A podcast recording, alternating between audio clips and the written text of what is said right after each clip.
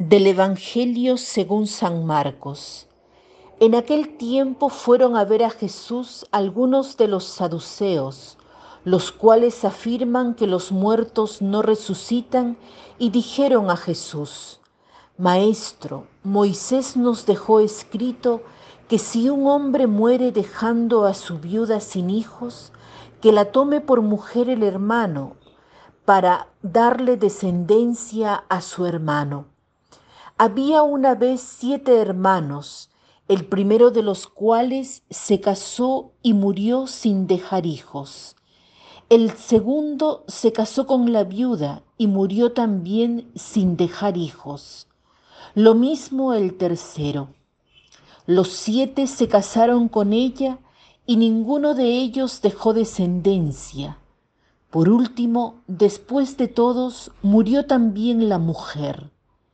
El día de la resurrección, cuando resuciten de entre los muertos, ¿de cuál de los siete será mujer? Porque fue mujer de los siete. Jesús les contestó, están en un error, porque no entienden las escrituras ni el poder de Dios.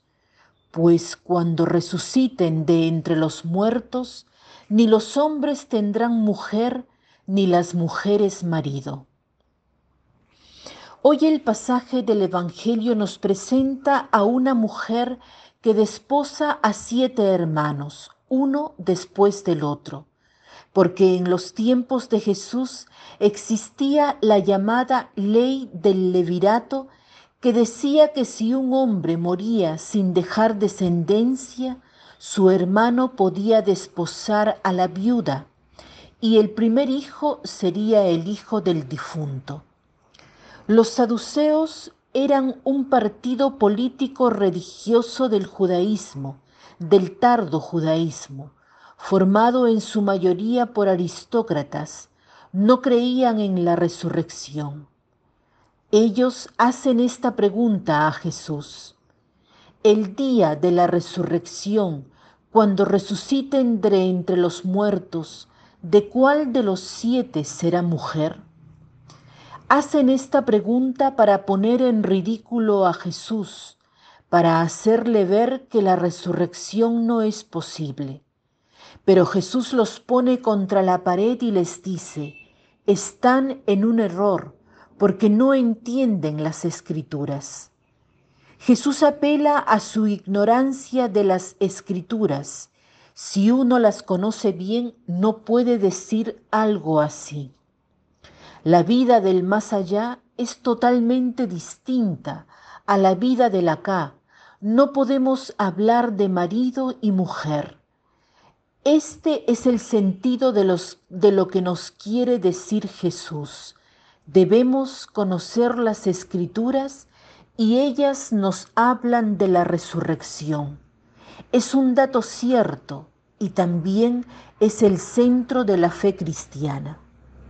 El cristianismo se, se mantiene en pie o cae según se afirma o no la existencia de la resurrección. Escuchemos qué dice el Catecismo de la Iglesia Católica respecto a la resurrección en el número 991. Creer en la resurrección de los muertos ha sido desde sus comienzos un elemento esencial de la fe cristiana. La resurrección de los muertos es esperanza de los cristianos. Somos cristianos por creer en ella. Luego en el número 992 dice, la resurrección de los muertos fue revelada progresivamente por Dios a su pueblo. La esperanza en la resurrección corporal de los muertos se impuso como una consecuencia intrínseca de la fe en un Dios creador del hombre todo entero, alma y cuerpo. El creador del cielo y de la tierra es también aquel que mantiene fielmente su alianza con Abraham y su descendencia. Jesús liga la fe en la resurrección a la fe en su propia persona. Yo soy la resurrección y la vida. Número 994. 94. Por tanto, la resurrección es central.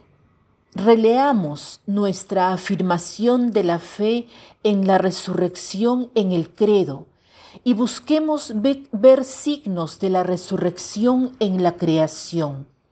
Por ejemplo, el atardecer nos habla de resurrección porque nos dice que el día muere y nace otro.